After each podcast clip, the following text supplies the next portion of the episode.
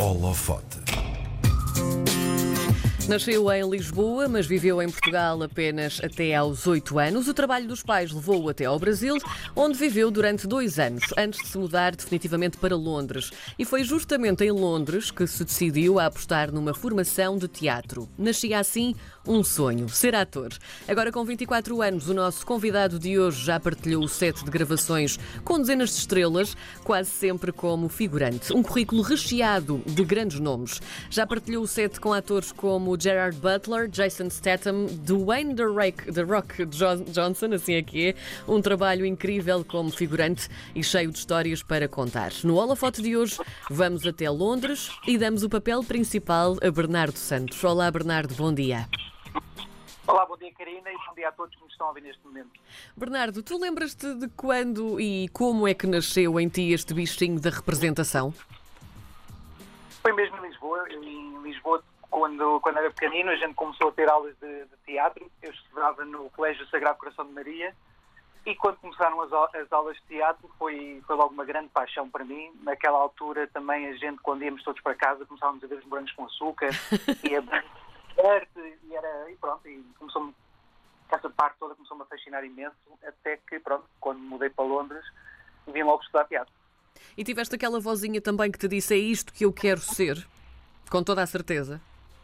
Exato, eu lembro-me que os meus pais contavam-me histórias que eu, quando ia para casa depois das, das aulas, ia, ia, ia buscar máscaras, ia buscar fatos e dizia aos meus pais para me gravarem, que eu adorava, adorava cantar e dançar e, e representar e fazia uma data de histórias, uh, só, só mesmo eu, sem ninguém ali, começava a representar e fazer tudo e mais alguma coisa e pronto, e foi aí que nasceu mesmo a paixão pelo teatro, pelo cinema.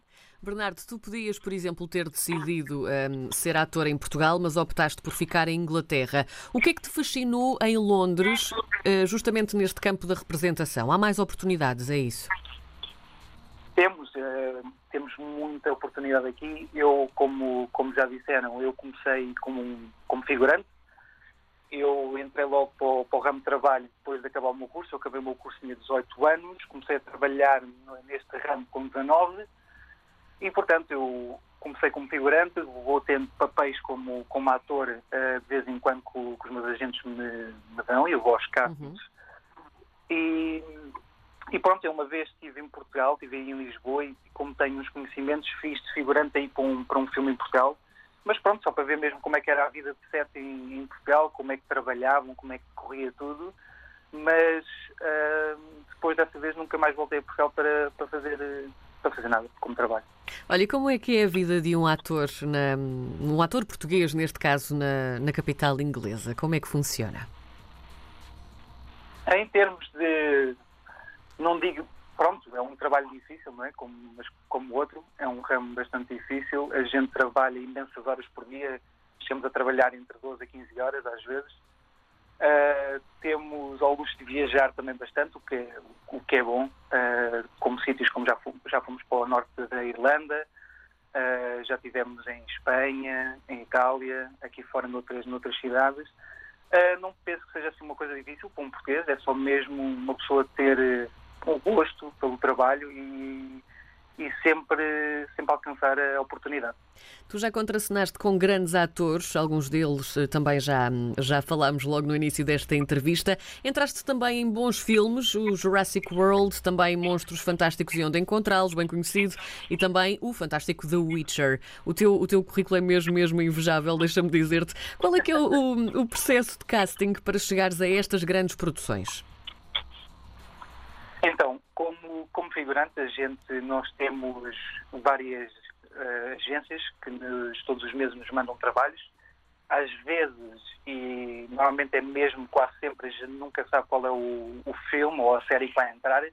É tudo feito por códigos. Sim. Então a gente, pronto, tem, tem mais ou menos uma descrição do que é que vai fazer, o que é que o, o papel, o que, qual é o papel, onde é que a gente vai gravar, o que é que tem que fazer. Uh, quando às vezes temos castings, quando os meus agentes, pronto, os agentes de, de, como ator mandam castings, isso a gente já sabe mais ou menos o que é que vai fazer. Uh, e pronto. E é isso. É muito simples, para nós, se calhar, é que parece mais complicado. não, não é assim, não é assim muita complicação. Pronto, a gente nem, nem todos os papéis nos dão, não é? Não é verdade? Nem Sim. todos os papéis é castings, tanto como a figuração. É mais o look da pessoa, pronto, querem o cabelo comprido, querem barba, querem bigode, a pessoa mais alta, mais baixa, pronto, depende mesmo do que é que eles estão à procura para o papel. Como é que se lida com a concorrência num mercado, neste mercado da, da representação em grandes produções também, não é? Como é que se lida com esta concorrência?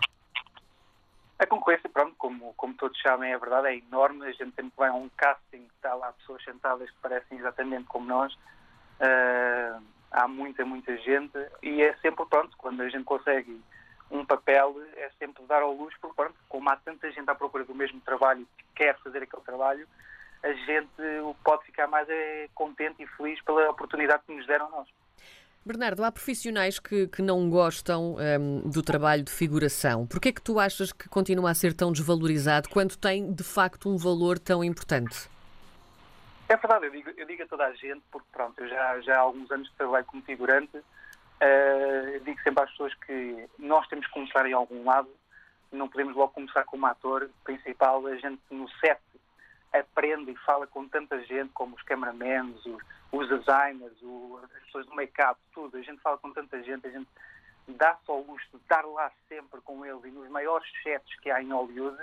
A gente, antes de ser ator principal, consegue aprender tudo o que os atores estão lá a fazer. E pronto, e para as pessoas como eu, que já tiveram numa, numa escola de representação, é uma mais-valia de estar neste set como figurante e aprender sempre porque nunca sabe o futuro da manhã. O trabalho de preparação para um, um, papel de figurante também é muito, muito importante e tens de te preparar, claro. Imagina, por exemplo, tu uh, participaste em Tomb Raider e também um, Game of Thrones. Nada a ver uma coisa com a outra, mas tu precisas sempre de te preparar para este tipo de papéis. Como é que tu fazes esta preparação?